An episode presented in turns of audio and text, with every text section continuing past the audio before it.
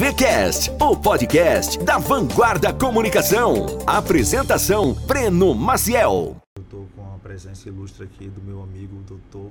Yuner. Dr. Yuner já vi os outdoors top que ele colocava na cidade, já era uma clínica de referência e é a minha amiga Kate aí que divide os bastidores junto comigo no marketing, ajudando lapidando, né? Porque o rapaz aí já nasceu pronto. Aí é, o cara, o produto, um bom marketing não consegue fazer um produto ruim dar certo. Mas quando o produto é bom, a gente consegue fazer. Dá um lustre, um, né? Um, é. E aí, doutor, muito obrigado por tirar esse seu, sua hora hoje para dividir um pouco com a gente e com os nossos ouvintes qualificados para inspirar um pouco aí essa galera sobre o empreendedorismo. Bom, é uma grande honra estar com vocês aqui, uma satisfação enorme estar com você, Breno, com a Kate, que são pessoas fantásticas. Obrigado pelas palavras de elogio. É uma honra estar aqui. Eu sempre estou aprendendo com vocês e eu tenho muito, a, eu devo muito a vocês, especialmente a você que eu já estou contigo há algum tempo. A gente teve um hiato, mas voltamos de novo. Uhum. Ah, me, me, ajudou inclusive na, na, construção da nova marca, a Clínica Doutoril, né? Uma época passou por um período dar pele agora a Clínica Doutoril, né? Então, uma satisfação estar aqui contigo, com o teu público e poder trazer a nossa história, a nossa contribuição para todos. Isso é um bate-papo bem informal, né? Acho que eu, quando eu quis montar esse podcast foi, foi mesmo é, inspirado, assim, eu, eu, sou um cara que eu sempre escuto muito podcast, a nossa correria do dia a dia. É difícil eu conseguir parar para ler um livro, é difícil. É, faculdade hoje a gente não tem mais condições de fazer, já terminou inclusive até. E eu utilizo o tempo que eu estou treinando, o tempo que eu estou no trânsito para estar tá ouvindo pessoas inspiradoras, assim, porque eu acho que para a gente chegar onde a gente quer chegar, a gente tem que conhecer pessoas que trilharam aquele caminho. Acho que o sucesso ele deixa ele deixa rastro, né? Ele não tem não existe uma fórmula secreta, mas eu acho que existem passos que são é, rastros que pessoas que atingiram o ápice deixam e a gente vai seguindo aquilo ali. Teve alguém na tua trajetória que te inspirou no teu, seja no teu próprio segmento da medicina, da dermatologia, ou como um ser humano mesmo que você, que você viu e deu aquele estalo, poxa, eu vou querer é, ser uma pessoa de sucesso como essa pessoa assim. Na dermatologia, eu diria que duas pessoas foram meus pilares aqui, Dr. Sinésio Talhado, Dr. Starta Gadelha, foram as pessoas que mais me inspiraram, porque durante a faculdade é, nós ficamos diante de várias disciplinas, então é muito difícil o profissional médico escolher qual que é, a, qual que é o caminho certo. Então é, eu, eu procurei observar qual era o perfil das pessoas que tinham sucesso na minha área. Então, Dr. Sinésio e Dr. Siddhartha são pessoas pesquisadoras, são pessoas é, envolvidas com trabalhos internacionais. Então, meu desejo sempre foi no sentido de, de buscar é, me, me, inspirar neles. E como empresário, a Billy Diniz, eu acho que é unanimidade, eu acho que é um cara que, que para todos nós que somos empresários, é, passa a ser um exemplo, um grande exemplo de pessoa, de disciplina, de determinação. E é a pessoa por quem eu me inspiro mais como empresário. Voltando aí uns, sem entregar a idade, mas voltando uns 40 anos aí, como é que foi a tua escolha pela medicina? Como é que foi? Já tinha da, já era da família? Como é, como é que surgiu? Você é amazonense mesmo? É, sou amazonense. É, a, o meu pai era advogado e é, eu não, não, tinha esse interesse, não, não, não me inspirava para ser advogado. Minha mãe funcionária pública federal, mas funcionária do, do Hospital Adriano Jorge. Ela foi uma das funcionárias que foi é, contratada na época da inauguração da Adriano Jorge na década de 50. Então, é, eu ouvia muito falar as histórias do hospital, todo, todo o trabalho médico que, que era, feita, era, era feito lá, as dificuldades, a, a, capacidade de um profissional médico levar a cura da pessoa, isso me inspirava. E, e tem uma pessoa na área médica que me inspirava, o doutor Raimundo de Moura Tapajós, que foi um, um médico que foi um ícone na, na, na medicina Amazonas. Então, eu lembro do consultório dele na rua Lobo da Almada, eu, eu, ainda pequeno ia, era um consultório pequeno que tinha uma porta de vai e vem, e que quando você chegava lá você recebia uma, uma um cartãozinho com número e esperava para ser, ser atendido. Ele, já um senhor idoso, de cabelo branco, atendia a gente com muita, com muita educação, com muita gentileza, e ele era uma figura que, para mim, era um, uma inspiração como médico. Então, essas duas histórias me conduziram a decidir ser médico. Muito bacana, cara. É... Quando você estuda medicina, você estuda a parte técnica, né? Não existe na, na faculdade esse, essa, essa matéria sobre gestão, finanças.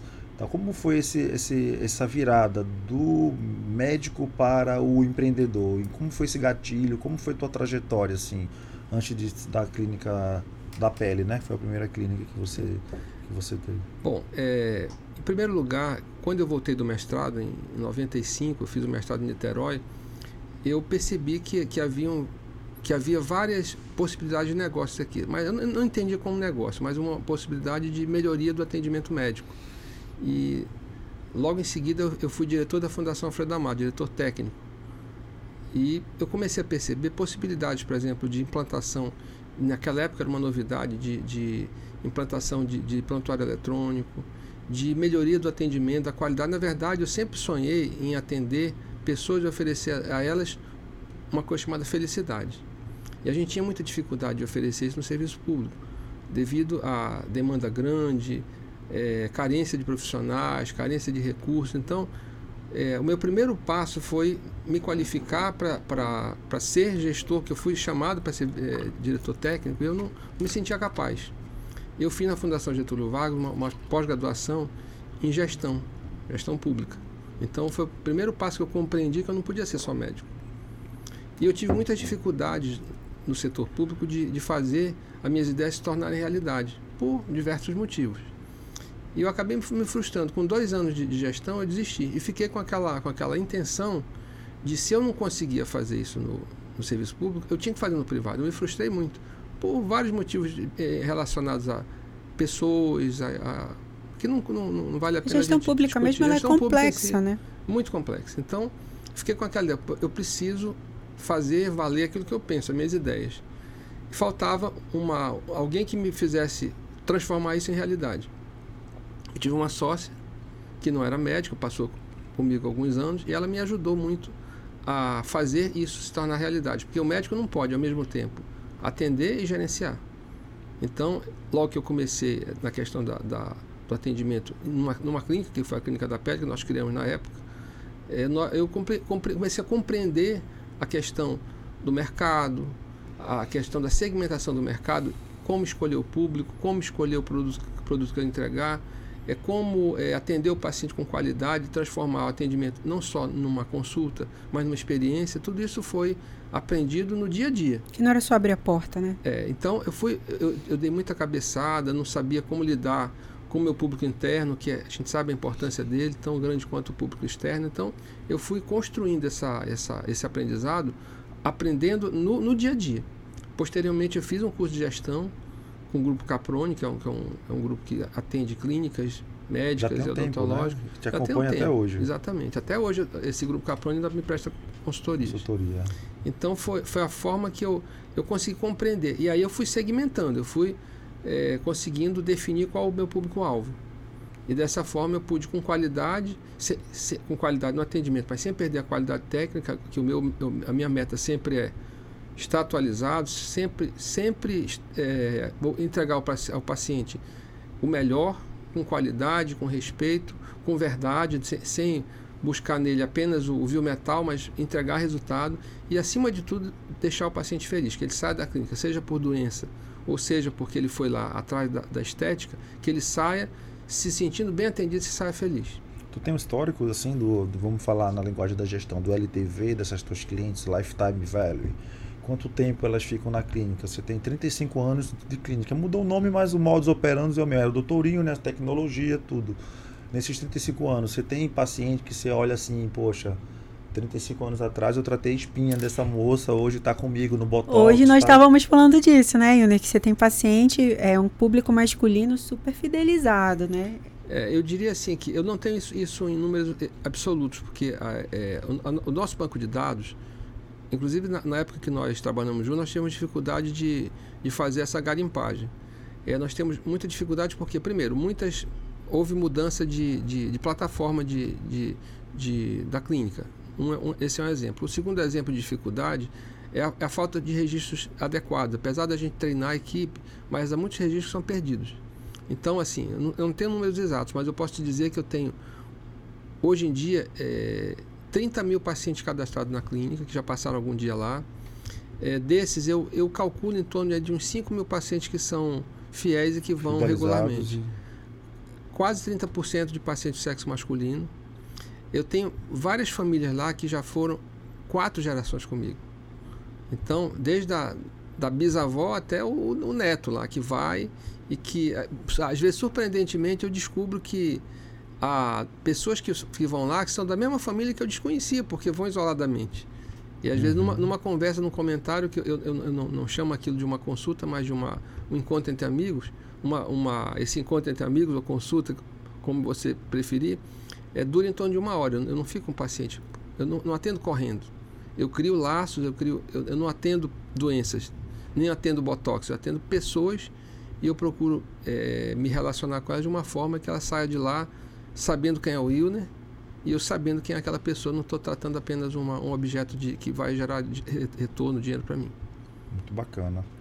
E nessa digitalização, né, Kate, a, a gente percebe que é, a geração nativo digital, né, os TikTokers, essa galera que está que tá chegando, é muito mais fácil. Ela já nasce hoje com o celularzinho, o canal de YouTube, Kids, já assiste o que quer na hora que quer, tudo.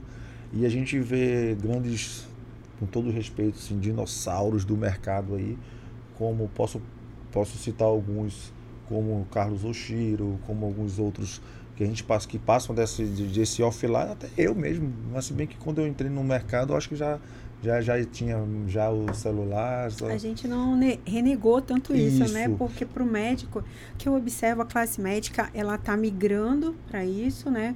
Eu sempre falo assim, que as redes sociais, elas são como antigamente falavam pra gente que a gente tinha que aprender a falar inglês para se comunicar no mundo.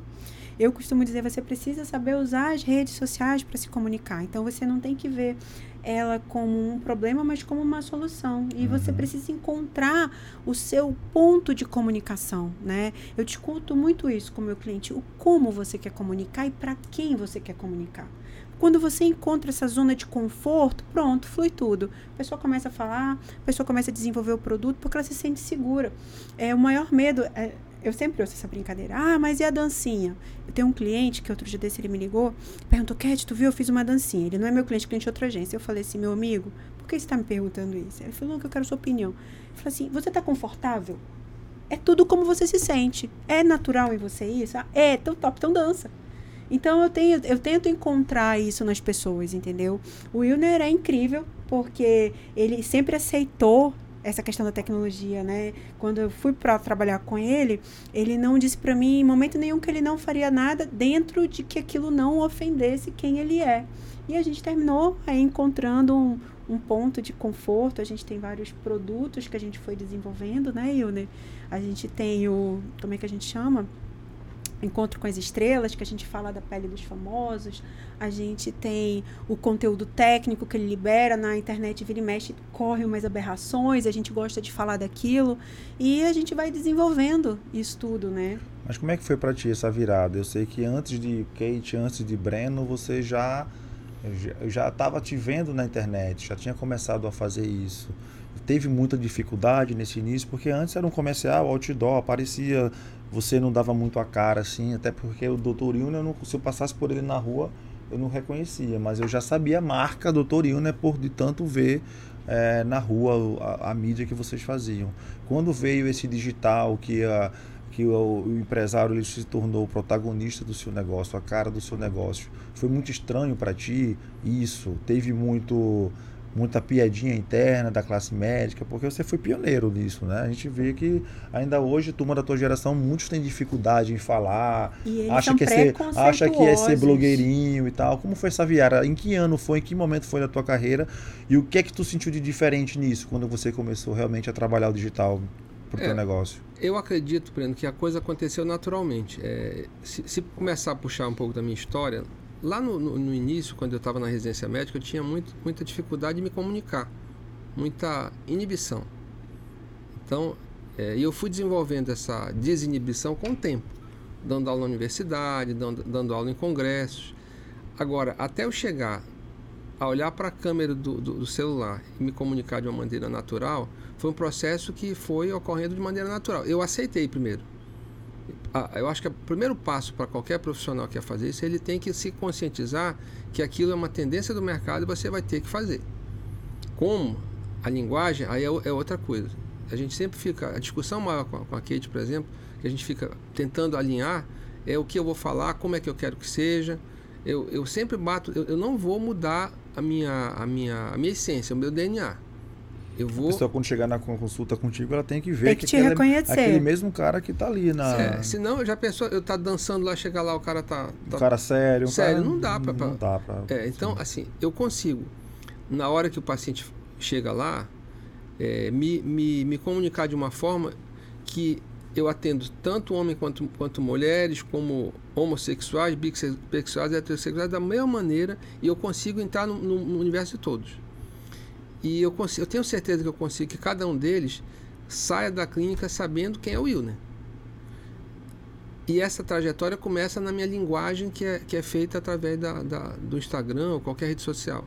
É uma linguagem que ela é, é séria, mas de bom humor ao mesmo tempo. Ela entrega uma realidade. Eu, eu não ofereço, eu não, não é, coloco na cabeça uma, do paciente, não tento colocar na cabeça do, do, paciente uma ideia de que eu sou perfeito, eu sou o melhor, que eu vou fazer isso ou aquilo. Eu tenho muito cuidado com isso, porque medicina é uma, uma profissão de meios, não de fins. Então não, eu não, não sou capaz de dizer, olha, é, eu vou tirar essa tua tatuagem, eu vou tirar essa tua barba 100%, eu vou, eu vou conseguir tirar tuas manchas 100%. E se, eu fizer qualquer coisa com essa linha, eu estou incorrendo um erro ético muito grave. Então, essa linguagem eu tenho muito cuidado quando eu falo.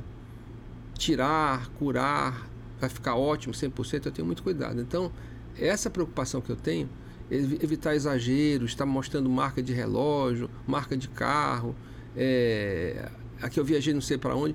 Eu acho que isso tem, tem, um charme, mas tem que ter cuidado para não, não ficar ridículo, não, não cair no exagero, na cafonice. A diferença do, do, do, do veneno para vacina é a dosagem, dose, né? né? Exatamente. Tem então, que ter cuidado. essa que, essa cautela, tom. porque essa, essa coisa às vezes vira chacota. Eu já vi muitos colegas daqui ser, serem motivo de chacota no, no resto do Brasil. Porque ou colegas de outros lugares do Brasil serem lugar, é, motivo de chacota em, em, em outras regiões. Sim. Porque pelo exagero, pela, pela coisa é, cafona, sabe? A pessoa que é elegante, ela não precisa estar mostrando algumas coisas. Um exemplo que eu estou isso é do 007. O 007 está há 50 anos fazendo sucesso. É um cara que é elegante, não low precisa profile. mostrar marca, low profile. Então, é, é, essa imagem que eu quero mostrar, que é a imagem do Dr. Quem vai lá na clínica e, e caminha nos corredores sabe do, da, da, minha forma discreta, é, ao mesmo tempo é, moderna de ser, e é isso que eu quero passar na, na, nas redes sociais. Falando da clínica, que é belíssima a clínica Dr. Ilner.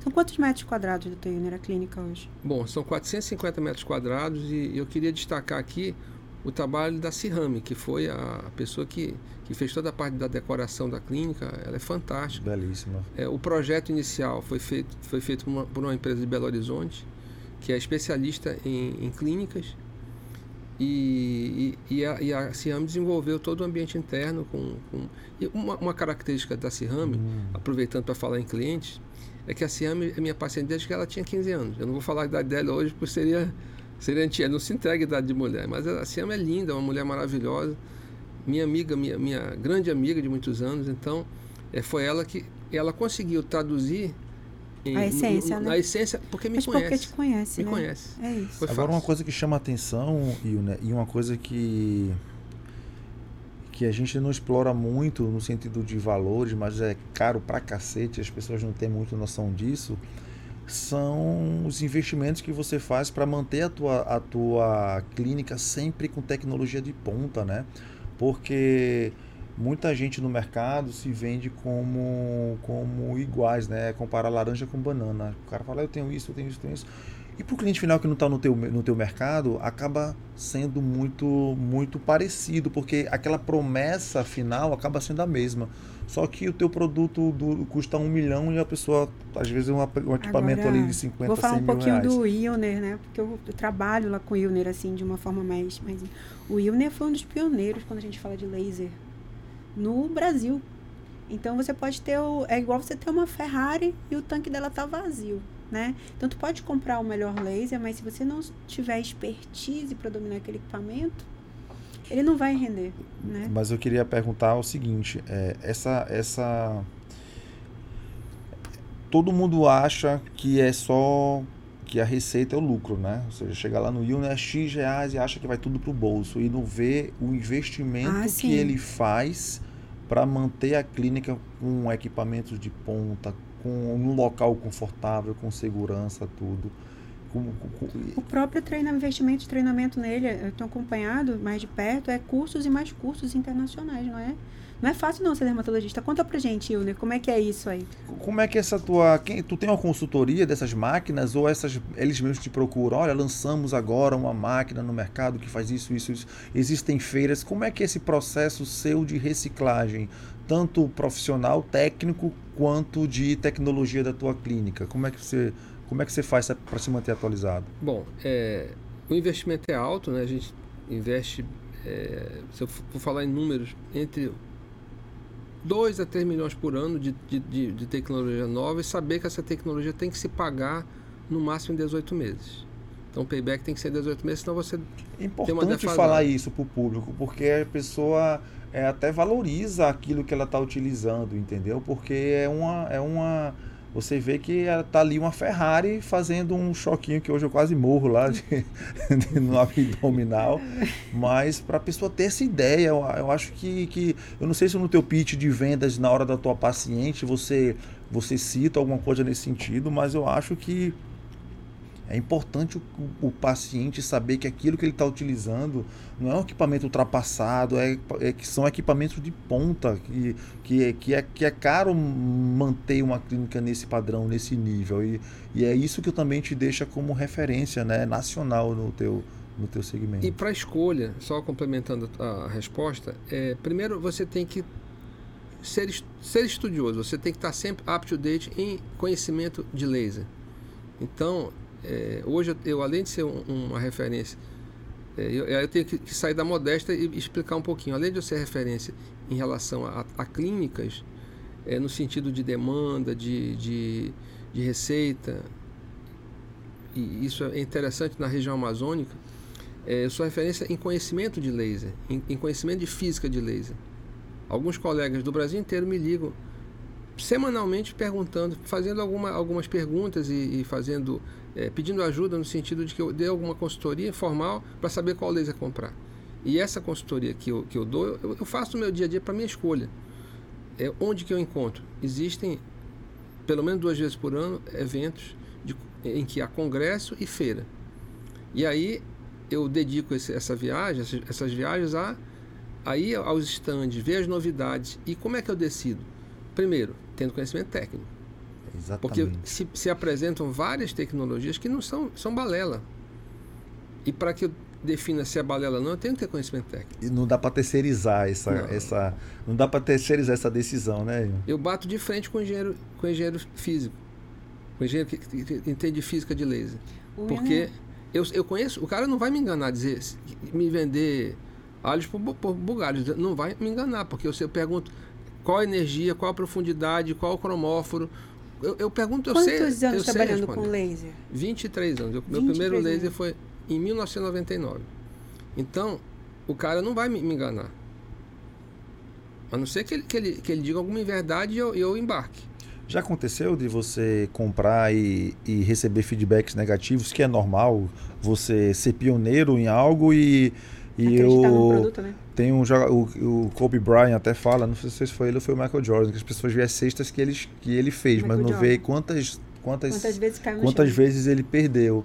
E a gente vê lá o sucesso, a clínica, as máquinas, tudo e tal. Mas teve aquela, aquele elefante branco que você comprou e, e a tua paciente, tu foi honesto com ela para dizer, olha, tá aqui, mas não é o resultado que eu gostaria. Aconteceu nesses 35 anos? Com certeza. Isso aí, se, se eu dissesse que o contrário, seria uma, uma verdade. O que, o que acontece algumas vezes é que é, a demanda não, não, cobre a receita, a, não cobre a, a, a, despesa, a demanda de paciente não vai gerar uma receita que, que consiga se pagar. Já tive equipamento que deu prejuízo, ou pelo menos empatou. Uhum. Teve equipamentos que eu comprei que não entregaram o resultado que eu esperava. Agora, é, ultimamente, nos últimos oito, nove anos, eu, eu só dou bola dentro, porque cada ano que passa você fica mais experiente. Então, é, eu digo esses, esses principais erros que eu, que eu, cometi foram no início da minha carreira, que eu ainda estava começando. Eu, eu comprei coisas que. É, vou citar um exemplo é, do meu primeiro laser que chamava foto, Fotoderme. Era um laser que era uma luz pulsada com NDI.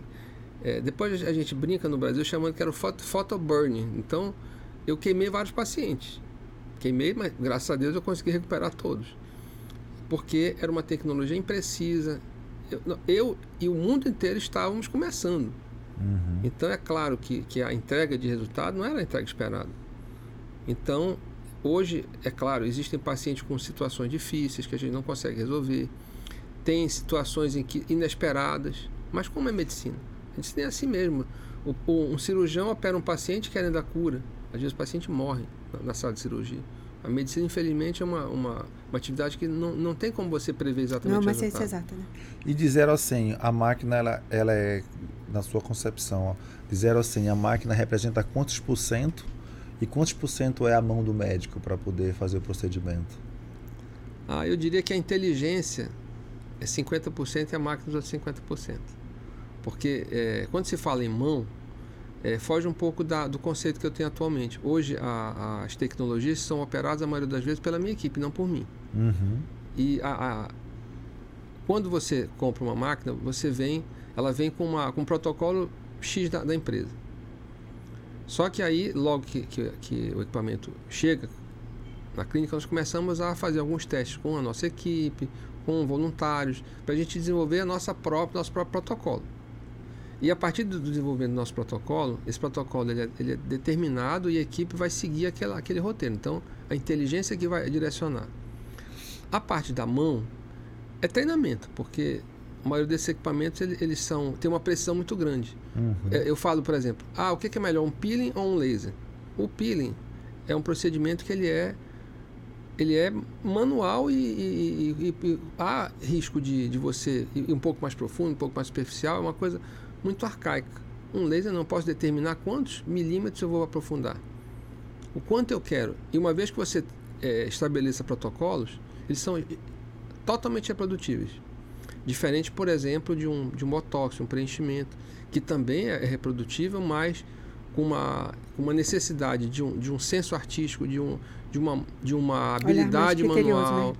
de, de, de vários fatores que vão determinar resultado. Então, eu fico muito é, preocupado com a população quando eu vejo profissionais que fizeram curso de final de semana, pessoas despreparadas que, que fazem inúmeras terato, ter, teratogenicidades aí. Eu, eu, em um ano atendi mais de 200 casos de complicação de pacientes que foram submetidos a injetáveis e com necrose, com complicação, com infecção. Pode acontecer inclusive conosco, nós não estamos isentos disso, de complicações.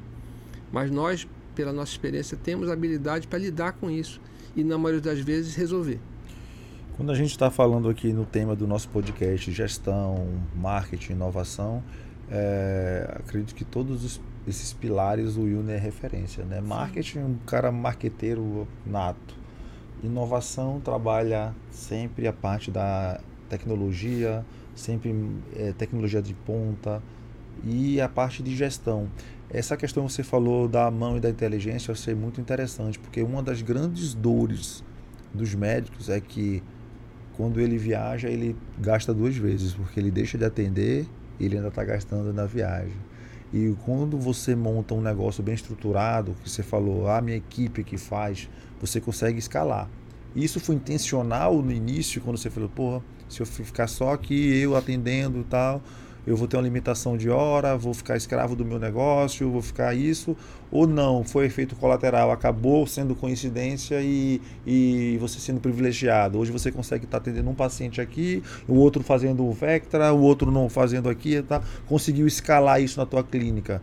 Explica um pouco pra gente se ah, quero, foi estratégia quero, quero ou foi aí. sorte do sorte de, de, porque eu acho que a gente quando a gente tem é. a gente é empreendedor e, e voraz Não, essa, a sorte colabora, a sorte está do nosso lado. Eu quero furar essa Como é que foi? Aí. Como é que foi? A gente tem lá na clínica a sucessora do Wilner, que é a doutora Talita Souza, que para mim eu amo o trabalho da Talita. Eu gosto muito de você, Wilner, mas a Talita ela é especial gosto da forma como a Talita recebe, como ela atende.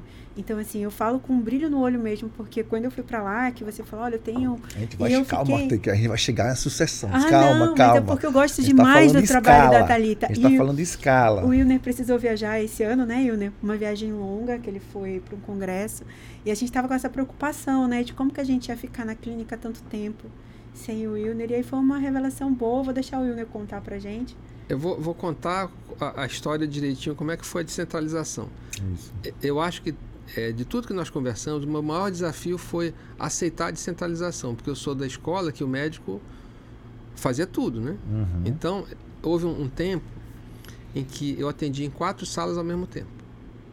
Eu havia, havia, havia quatro, a, a sala de atendimento, a consulta, e mais três que eram disponibilizadas para eu ir fazendo. Eu, eu, eu atendia, corria fazer um laser numa sala, corria fazer a outra, corria fazer um botox na outra e voltava para a sala para atender. Então, para vocês terem uma ideia, logo que eu comecei a usar laser, foi. Eu comecei em 1999, como eu falei, mas depois eu tive que alugar uns lasers que vinham de, de fora e ficavam no final de semana. Eu, eu passava de 8 da manhã até, até as 22 horas atendendo sem parar para poder conseguir gerar o retorno esperado dessa, dessa, das máquinas. dessas máquinas que vinham sob, sob forma de aluguel. Então, eu, eu carregava tudo nas costas. Quando eu comprei, comprei meu primeiro laser que chamava Spectra, que era um laser que era usado para tratar manchas, tatuagens e manchas com melasma. Aposentou? Já aposentou, ele já está fora do mercado. É, havia necessidade da recorrência do paciente, o paciente voltar todas as semanas, no mínimo 20 semanas. Então seria impossível eu sozinho atender a demanda que era crescente, consultar, seria impossível, eu, eu iria quebrar. Atender a recorrência. É, não teria como. Até porque quando você aborda um paciente para fazer um tratamento desse, não é só você fazer, fala para o paciente, olha, cala tua boca, eu estou comprando. Não é assim. É óbvio que não é assim. Até porque meu, meu estilo de trabalho não é esse. Uhum. Então, é, eu, eu, eu, percebi que eu precisava descentralizar. Esse, esse, é, a minha dor foi precisar descentralizar porque eu precisava mesmo, não tinha jeito. E aí eu descentralizei com duas médicas, depois com quatro médicas. Então foi, esse foi o passo inicial. E à medida que isso foi. É, a necessidade cresceu, porque eu comprei outras máquinas, eu vi que aquele modelo tinha dado certo, que eu tinha que descentralizar. E, e isso é, coincidiu com a percepção de que eu tinha que tirar minhas algemas de ouro eu não podia sobreviver dessa forma. Da necessidade da sucessão, eu tentei vários modelos, é, contratando médicos não dermatologistas, dermatologistas jovens, experientes. Eu tentei vários modelos. Hoje, o atual, que está dando muito certo, sou eu mais três. É, os três têm total habilidade e controle sobre os, sobre os lasers, são habilitados a fazer os injetáveis, na minha ausência podem fazer, e a, a, o meu orgulho em especial é minha filha, né? Que, que, se formou e, e eu peguei na mão mesmo. Eu, eu, toda a minha equipe que trabalha lá, eu peguei na mão. Eu, eu, eu não ensino com teoria. Eu pego é, na mão mesmo.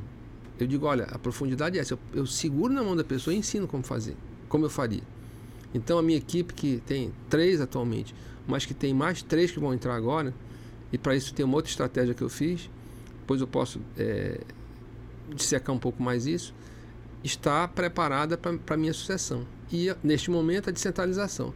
O que estamos caminhando é no sentido da, da clientela se sentir segura, é um processo, não vai ser da noite para o dia, para que eles também é, consigam é, criar a, o seu próprio perfil, porque cada um vai ter seu perfil. Não posso fazê-los três robôs meus. Uhum. Eles têm a própria personalidade. Tanto é que, a, como a Kate citou, a Thalita é, outra, é, uma, é, é uma pessoa que tem sua própria característica. A doçura.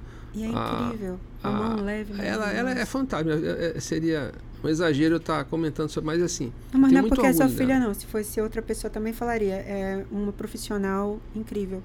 É, talvez esse trabalho todo que você tem feito, a, a Thalita tem imersão na clínica com você, né?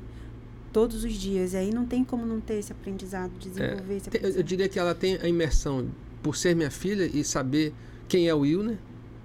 Então, isso, isso gera uma, uma certa. É, você acaba repetindo aquilo que você. Eu digo que, que os filhos são um espelho da, da, família. Então, ela, ela entendeu bem quem é a pessoa. Passamos, é, como pai e filha, por fases difíceis, como a separação com a mãe dela, depois outro casamento. E, e ela depois foi, foi percebendo que a vida não é cor-de-rosa, com a própria vida dela. Então, isso fez com que ela entendesse o Will, né? Cada vez mais. E em seguida, como profissional, no dia a dia, é, eu eu tenho agradecer muito ao doutor João Carlos, é, João Roberto Antônio e Carlos Roberto Antônio de São José do Rio Preto, que permitiram que a Thalita ficasse na clínica deles no momento em que ela estava por decidir ser dermatologista. E, e ela percebeu que pai e filho podem trabalhar juntos. Foi um, foi um dilema assim na cabeça dela, assim, Sim. a escolha da, da área. Será que eu vou? Será que eu não vou? É um Era casamento um é um dilema. isso. É um, um dilema. casamento. Né? Porque assim, veja bem, é, qual que era o medo? Que, que fosse haver uma, uma, uma mistura de, de, de assim, a autoridade do pai com, com a, se misturar na, na clínica. Uhum. E ela uhum. percebeu, estando nessa clínica, que podia isso podia existir. E no nosso dia a dia, que estamos juntos há alguns anos, ela percebeu que é diferente. Eu, eu a respeito como profissional. Eu ensino tudo que eu posso como, como mestre, como médico, como mais experiente, mas eu respeito as ideias dela.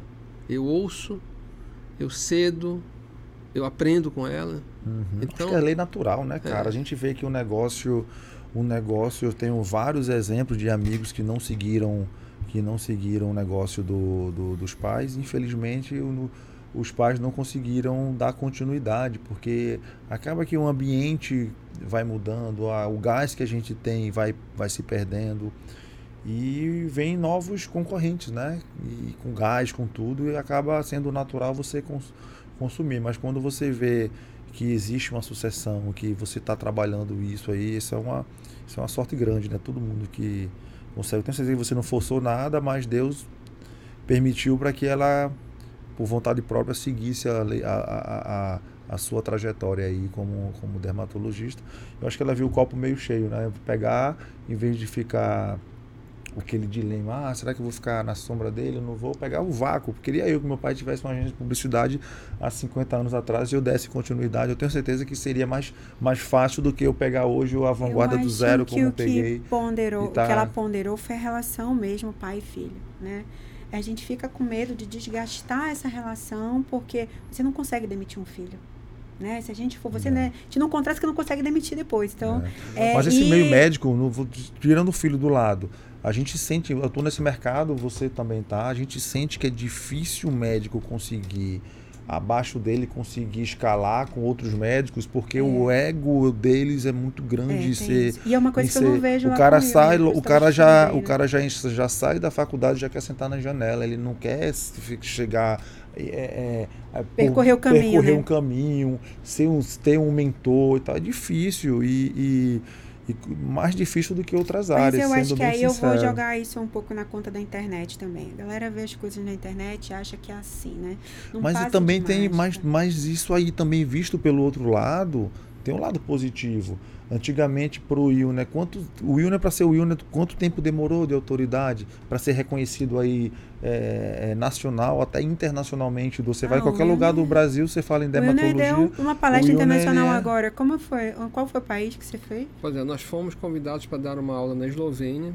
Representando o Brasil. Representando o Brasil é uma aula na, no, no evento internacional, no evento mundial de fotona e nós fomos convidados para falar do nosso protocolo criado aqui em Manaus para tratar melasma. Então foi uma, uma satisfação enorme, é um né? um motivo de muito júbilo. internacional Temos que né? explorar isso aí para Estamos explorando já dentro do. A gente vai explorar isso num outro produto que a gente está desenvolvendo, que é o produto do Felo, né? Que a gente está querendo trazer esses dermatologistas. Isso já existe natural hoje no, no, no produto Wilner Souza. Essa procura de dermatologistas em todo o Brasil para vir fazer imersão em nossa clínica. Então, isso é uma coisa que a gente está desenvolvendo já. Eu acredito que não demora muito para a gente já estar tá lançando esse produto aí que ele está batendo na nossa porta. Né? A gente está correndo aí com muita coisa porque tem coisa que realmente está na porta. E né, falando em. A gente só está falando em sucesso, em beleza. Que bom. Eu gosto. Mas teve um momento que a coisa ficou preta aí, que a coisa ficou. ficou eu acho feia. que na pandemia ficou feio para todo mundo. Conta pra gente como foi a pandemia qual foi, vocês. Qual foi o pior momento? A gente o nosso país ele nunca tá a gente nunca tá tranquilo né? É, é problema político é guerra é pandemia. É doença né? A gente sempre está no, no, no, na crise do momento a gente não sai de crise. Mas nesse de 90, nesses 35 anos de trajetória teve algum momento que você olhou para o lado e, e disse assim aquela velha palavra lascou para não dizer outra coisa? É, eu tive do, dois. É, eu diria que nos últimos cinco anos eu, eu tive que ter um bom coração, é, tive que me dedicar mais ainda, ser iluminado por Deus para ter as melhores escolhas, procurar ter calma. Mas assim, quais foram os, os, os principais? Um foi quando eu separei da, da minha sócia. Então eu tive que, que entregar 50% do trabalho que, que nós construímos, boa parte vinha da minha história, boa parte foi, foi é, acrescentada pelo trabalho dela. É, mas é, quando você pensa numa empresa que está redonda e você tem que abrir mão de 50% e, e depois ter que se refazer, é, criar uma nova, refazer sua marca, isso foi um momento muito difícil. É, essa, esse, depois, na pandemia, nós tivemos alguns meses iniciais que foram muito difíceis. Primeiro mês eu faturei 10% do meu faturamento normal. Então foi, era assim, era uma, é uma, é uma situação completamente nova e que não tinha na história, na história recente. Sim. Então não havia uma referência. E nós recuperamos, em poucos meses começamos a recuperar a clientela. É, a clientela, como ficava em casa, se vendo, se produzindo vídeos, se via e via as, as suas imperfeições. imperfeições e procurava a gente logo em seguida.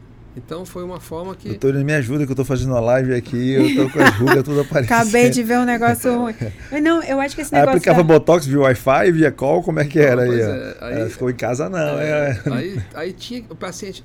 Houve aquele primeiro medo, depois nós recuperamos. É mais quando, assim, quando houve a segunda, a segunda onda, é, nós já sabíamos como ia se comportar o mercado.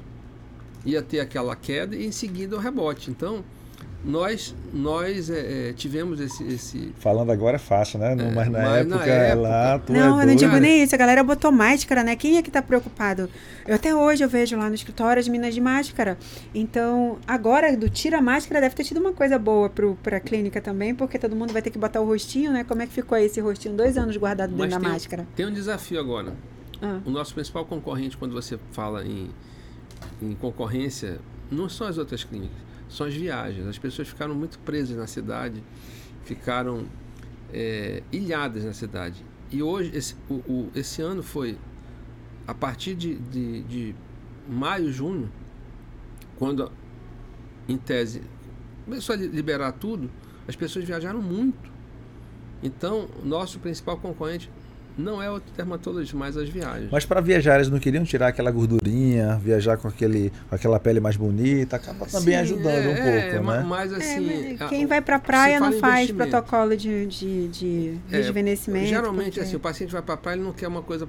Ele te, teria que fazer com antecedência. Essa é. antecedência não foi obedecida porque não tinha uma, uma previsão. Então, é, o que eu vejo é que a partir de agora vai, vai haver um, um equilíbrio, né? Aquela aquela loucura de viajar, viajar, viajar, vai parar um pouco, as pessoas vão voltar à, normalidade, eu acredito que deva se comportar dessa forma o mercado, e vai, vai seguir de maneira equacionada como sempre foi. É, na verdade, na verdade, se, eu for é, ver meu, histórico de, como empresário, até antes de eu saber que era empresário, sempre eu estive num, numa, numa. Sempre eu busquei o mar azul, sem saber que isso existia. Eu sempre procurei inovar, sempre procurei atender de forma diferente. Se eu voltar um pouco no tempo, quando eu, eu saí da, da Cachoeirinha, que foi meu primeiro consultório, na Cachoeirinha número 101, alguns pacientes que estejam me ouvindo vão, vão lembrar disso. Qual era a rua da Cachoeirinha? Rua Manicoré, número 101. Perto da Raimon ali, né? Isso, exatamente. Aí, quando eu fui para o Semon, eu montei um consultório diferente. Não tinha uma, uma mesa separando o médico do paciente Era uma sala, uma sala de, de, de como se fosse um, uma recepção de uma, uma sala de estar. O paciente chegava e ele ficava meio perdido, porque ele está acostumado com aquela mesa no meio. Uhum. Aí eu falava, não, pode ficar à vontade, sente aí. Porque eu coloquei o computador eh, numa, numa mesa à, à minha esquerda, ficava ao, encostado na parede e eu atendia o paciente. Como se estivesse na sala ali, tomando um, chá, um chazinho da tarde. Se assustava. Então, já era uma inovação. Já era uma coisa que que não existia isso. Já era humanizado, né? né? Era uma experiência. Já era humanizado, né? Porque é, isso deixa humanizado. Isso, é, eu estou falando de 20 anos atrás. Então, então, você sempre, sempre buscou a diferenciação no teu negócio, né? Foi, foi meu primeiro passo, foi esse. E depois, em seguida, os lasers que surgiram, as várias coisas que foram, que foram surgindo, eu sempre procurei, é, sem saber que da, existência do Mar Azul, Mar Azul, porque eu acho que esse é, é, é, é até, até, na decisão de ser dermatologista, entre outras coisas, que eu via o Dr. Sinés, o Dr. Strato, como eu comentei, sendo pessoas brilhantes e fazendo muito bem, que naquela ocasião havia 13 ou 14 dermatologistas na, na cidade.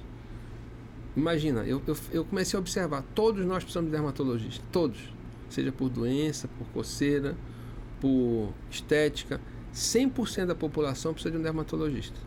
Nós tínhamos 14 médicos aqui numa, numa cidade que tinha um milhão de habitantes. Era uma conta fácil de fazer. Sim. Alguém ia precisar, precisar de mim, ia me procurar. Uhum. Por mais que eu ainda não fosse. Hoje são quantos? Nós somos em torno de 150 dermatos ainda, cidade. Ainda para a população ainda. Ainda existe uma, uma, uma, tá aí, uma carência. De publicidade não está dando muito certo, não. Eu vou... Dermatologia é uma especialidade. E o público masculino, me fala, desde o início. É... Primeiro me fala um pouco como você buscou essa questão da, da beleza e saiu um pouco do lance da doença, né? De não ser lembrado é, só, nem, somente na parte da, da doença e sim na parte da estética, da, da beleza. Foi natural isso acontecer por conta da, da tua divulgação, da tecnologia, do, do que você acabava divulgando mais? Na verdade, quando eu, quando eu fiz a residência, eu fiz a residência da Fundação Alfredo da Mata, que trata de doenças. Então, Sim. a minha formação básica foi essa. E eu comecei a perceber, no, no início da década de 90, o surgimento de, da, da questão estética. Botox, preenchimento, que surgiu nessa época. Surgiu nessa época? Nessa época. Então tem, tem 30 anos, mais de 30 anos isso. E eu já me interessei por isso. Quando eu vi o primeiro paciente com resultado de Botox, mais ou menos em 1995, que eu injetei a primeira vez. Cara, é antigo assim. É, eu me lembro um dia desse, eu tô velho. Olha, é eu me lembro um dia desse quando saiu. Foi até uma. Saiu lá fora, uma atriz, alguma coisa que tava. Que tinha feito. Primeira vez que eu vi, eu falei, opa, isso aqui funciona. Que até então, eu, eu dividi o consultório com, com a doutora Nádia Lopes, que é dermato, e até hoje está no mercado. Ela, eu, tudo que era estética eu mandava para ela. Eu só queria saber de doença. Minha formação era doença. E o que eu entregava de estético, o que eu eventualmente poderia entregar, eu não acreditava, era muito pobre até aquele momento. Os peelings eram ruins ou perigosos, os cremes eu não acreditava no, no que, no que eles entregavam. Então eu, eu, eu não sou capaz de te vender aquilo no qual não, não, não acredito. Mas é muito difícil de vender. Eu não consigo vender. Então, eu entregava para ela, ela, ela tinha lá as habilidades e tinha a experiência dela e fazia. Eu me, me afastava disso. Quando surgiu o Botox, foi o meu primeiro passo para decidir fazer estética.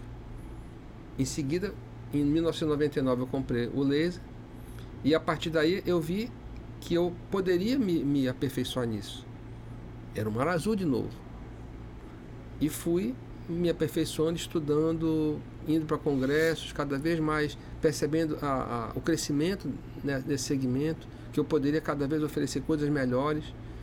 E a partir daí foi natural, né? Você nunca negou, mas também não buscou o paciente que tivesse problema de, de de doença, mas sim que fosse voltado mais para a parte da, Olha, da estética. Né? Então o que, você hoje, o que você mais comunica acaba, acaba atraindo. Eu trabalho né? em muitas, tenho vários clientes de clínicas, né? E até hoje o Wilner é referência entre essas pessoas, principalmente quando há um problema.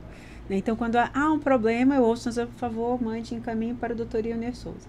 Então, o Wilner, ele tem essa questão da estética, mas ele é referência quando precisa realmente resolver um problema sério. Meu, teve um colega Sim. meu teve um problema gravíssimo aí. E aí vão, e eles ele, vão todos quem lá. Quem salvou ele foi o doutor. Doutor, eu vi, ele deu uma uma aula sobre como é que é o nome daquele PMMA, não é isso? PMMA. Que eu fiquei boca aberta e falei, eu, né, eu tinha que estar tá vendendo isso. Porque é uma coisa que não é todo mundo que sabe fazer. Entendeu? Uhum. O, o, o, dermatologista, o recém-formado, ele não tem a experiência que o Wilner tem quando a gente fala de usar um laser ou de tratar algo tão delicado quanto um PMMA no corpo humano, né? Que você olha, no, que se a gente colocar, isso é uma bomba relógio. Então, eles fazem, é, aí eu não vou falar profissional, mas todo mundo sabe que tem muito curso de final de semana, né? Então, as pessoas fazem curso de final de semana e colocam na porta que estão aptas a fazer procedimento estético no rosto. E o rosto é o cartão de visita da gente. É a primeira coisa que você mostra quando você chega em um lugar. Tu pode estar lá fora do teu peso, tu veste lá teu blazer, tu até passa desapercebido, mas no rosto. E um homem? Que mulher ainda quando dá errado passa uma maquiagem vida que segue. E nos homens? É isso que eu ia perguntar. Dá. Você tem percebido nessa tua jornada aí o aumento do, da busca do homem pela, pela estética, pela vaidade? Bastante. Inclusive, é, eu eu queria fazer uma, uma, um, um, relato do, de um dos primeiros pacientes que eu atendi homens. Foi logo no início que a, que a toxina, que o Botox estava sendo implantado. Era um amigo meu que foi, na época, meu consultório na Cachoeirinha. Ele foi com a esposa. Naquela época os carros não tinham isso filme. E ele, quando saiu da clínica, naquela época, quando a gente fazia Botox, o paciente tinha que sair com os esparadrapo na testa e ficar por seis horas com os esparadrapo. É mesmo? Então, quando ele saiu da clínica, ele entrou no carro, baixou a poltrona do carro para ninguém ver que ele. Porque se alguém visse na rua e identificasse aquele esparadrapo, ia saber que era Botox. Então, ele, ele tinha vergonha de mostrar que estava aplicando Botox. Então, assim, aquele foi um dos primeiros pacientes que eu fiz homens e hoje a, a, a clínica atende cerca de 30% da clientela homens que vão lá em busca, na maioria das vezes, de estética botox, 30%. 30%. Botox, preenchimento, laser. Hoje esse paradigma que, que caiu totalmente, de que é coisa de mulher, de que é isso ou aquilo, de que é feio, de que é ridículo. Bem-estar e autoestima acabou, acabou é para todo mundo, né? Mas eles ainda não gostam muito de aparecer, né? É, eu, por mim. É, assim, eu diria assim, ainda existe alguma, alguma pontinha de preconceito, assim como foi, como existe preconceito sobre racismo, sobre é, homossexual, sobre. Existem alguns resquícios, mas ninguém fala hoje que quer casar com a mulher virgem. Uma coisa que, que é até ridículo se você falar sobre isso. Uhum. Então, os preconceitos eles existem para cair, para algum momento caírem. Então, vão essa, esse preconceito de que há ah, isso, aquilo, vai acabar. É uma, uma tendência das coisas serem igualitárias, da pessoa não ter vergonha de, de, de querer estar bonito, de querer estar bem. Então, é uma questão de tempo. E eu percebo nessa minha história, desse caso lá atrás, para o caso atual, em que, para o momento atual, em que, às vezes, quando eu, quando eu estou passeando na clínica, são, hoje são nove salas de procedimento, às vezes eu, eu passei nove salas e estão as nove com homens. Especialmente no final da tarde, quando o empresário sai do seu trabalho, quando o profissional liberal já foi liberado do seu trabalho e vai lá para a clínica, quando o juiz, o advogado, o funcionário público é, saiu do seu trabalho e vai para a clínica. Então, muitas vezes eu encontro a clínica só com homens. Muito Mas com legal. aquele lounge maravilhoso que a gente tem lá na clínica, não dá para não, não ir para lá no final de tarde. Te convidando para tu ir lá com a gente conhecer, porque é realmente incrível. A gente tem lá na clínica um ambiente muito aconchegante. E a sucessão aí, como é que você está planejando aí para a clínica Doutorio, né? Tá no momento de tô começando a tirar o pé do acelerador, colocando mais o time aí da nova sucessão da nova fase, o Túlio na parte da gestão, a Thalita na parte mais técnica mesmo do à frente, já estão mais dominando o negócio. Como é, é que tá isso aí? Está começando a tirar o pé do acelerador um pouco? Não, eu, eu tá dividindo vejo... a agenda com ela? Já tem paciente que exige que seja você? Ou já está se acostumando? Como é que tá essa transição aí hoje? Pois é, eu, eu ainda me vejo com muita energia. Eu tenho 58 anos, né? Mas eu me vejo com muita energia. Eu, eu não, não me vejo ainda pisando no, no, no, no, no freio. freio. Eu me vejo ainda pelo menos com uns 20 anos com a energia que eu tenho. É, e eu, eu, tenho um exemplo disso, como eu citei, o doutor Carlos Roberto Antônio, doutor João Roberto Antônio, São José, São José do Rio Preto. O doutor João tem mais de 80 anos e está indo Meu pai tem 69, vai viajar comigo já já, vai passar a noite sem dormir. Gente vai para Porto Velho, passar o dia trabalhando e volta no Isso, então eu tenho energia para isso. Eu me sinto muito bem. Exceto se houver alguma intercorrência Sim. inesperada, mas eu me sinto bem para isso. O que, o que acontece hoje é que a Thalita está tá tendo o, o seu crescimento natural. Existem pacientes que já querem com ela, pacientes que, que querem ficar comigo. E quando eu preciso viajar, me ausentar, a história das algemas de ouro, eu, eu, estou rompendo as algemas de ouro. Quando eu quero viajar, eu posso viajar. tivemos esse exemplo agora que a Kate falou, da, da, do período que eu passei 20 dias fora, três semanas, e a clínica rodou normal, os pacientes foram atendidos por ela, o que tinha que injetar botox injetou, o que tinha que fazer preenchimento fez, os lasers rodam normalmente, a, a indicação ela sabe fazer muito bem, a minha equipe sabe fazer, doutora Aliciana, doutor Lucas sabem fazer muito bem. É claro que a tendência do mercado é, é, é o dermato ser super especialista. Então, por exemplo, a doutora, doutora Aliciana principalmente a parte de nutrologia. Doutor Lucas, parte capilar. Doutora Talita, a parte íntima. Mas estão é, par, o pessoal que trabalha na dermatologia capaz de fazer qualquer procedimento com segurança, com qualidade. A sucessão vai acontecer naturalmente à medida que eu for perdendo energia para trabalhar o volume que eu trabalho hoje. Hoje eu ainda trabalho aí 10 horas por dia. É, há, há, uma tendência a, a, a que eu vá diminuindo até porque o que é que acontece hoje? Hoje eu preciso trabalhar esse, esse tempo todo porque eu preciso fechar, fechar a minha conta do mês. Uhum. Como nós comentamos no início da entrevista, o custo é alto. Eu não posso me dar ainda ao desfrute de passar atender só né? seis horas por dia. Eu não posso fazer isso. Senão não fecha a conta. Existe uma, uma, uma necessidade de uma produção X por, por mês, o meu custo fixo, que não é baixo, e eu preciso estar lá. À medida que a, que a equipe for crescendo, eu posso reduzir, mas ainda existe muito, uma clientela grande que, que quer que eu, que eu atenda. Que eu atenda. Então vai acontecer naturalmente essa sucessão. Eu não, não, não, marquei um tempo, mas o tempo vai ser o de Deus e o que eu puder ter energia para trabalhar com a energia que eu tenho hoje.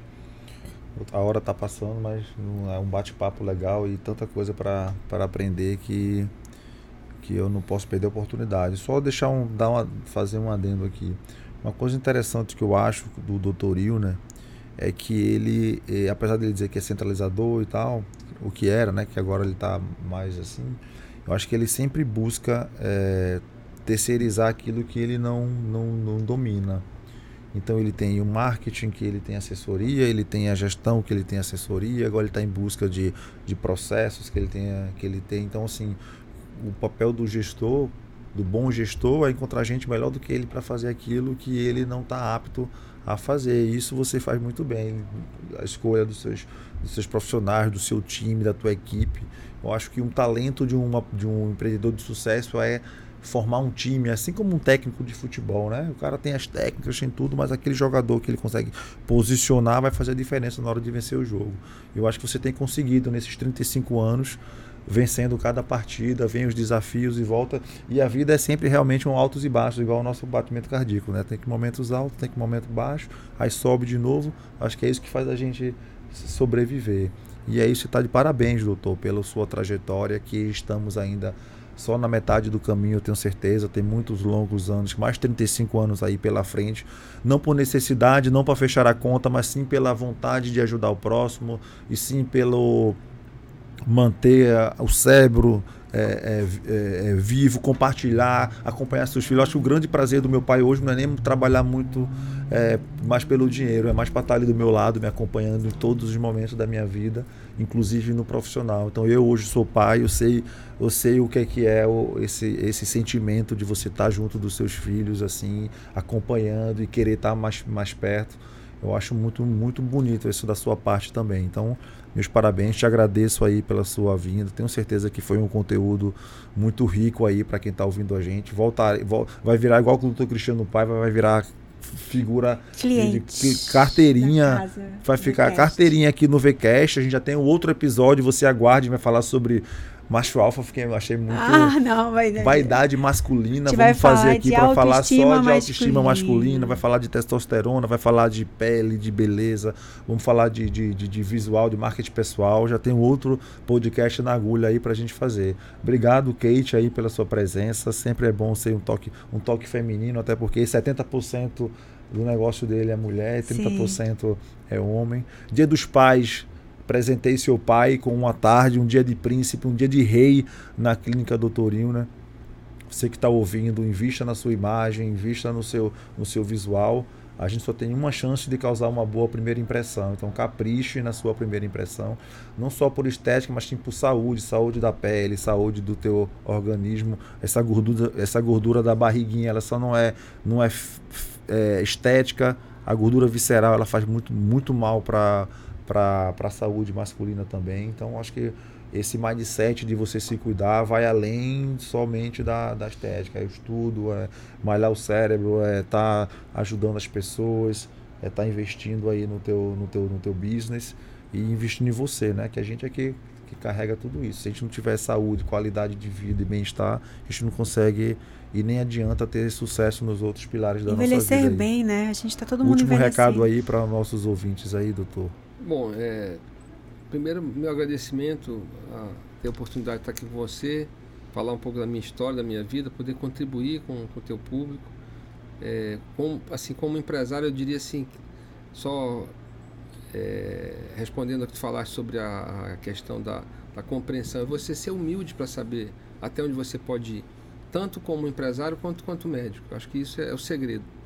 É, se você percebe que você não é capaz, você é médico em caminho, ouça uma segunda opinião, leia, procure estudar cada vez mais. Você é empresário, não existe um empresário que saiba tudo. Se cerque de pessoas competentes em cada área, um gestor econômico, um advogado, um marqueteiro, um gestor de, de, de processo, você tem que ter essa, essa equipe. Ninguém é capaz de fazer tudo sozinho. Se você quer ser bom, procure o melhor de cada setor para que esse melhor possa te ajudar. É isso aí. Sigam arroba Clínica Doutoril, né? Sigam o arroba Doutoril, né, também, que eles fazem vários collabs aí, entrega muito conteúdo. Conheçam um pouco do lado pessoal aí do doutor do Doutoril, né? Siga a Kate na internet, vou nem soletrar o nome dela, que é, é difícil. Mas é isso aí. Obrigado pela sua audiência aí, continue seguindo o VCast, que a gente procura selecionar bem os nossos convidados para sentar nessa cadeira aqui e falar um pouco de conteúdo que agregue aí na rotina de vocês, tá bom? Valeu, até a próxima. VCast, o podcast da Vanguarda Comunicação. Apresentação: Breno Maciel.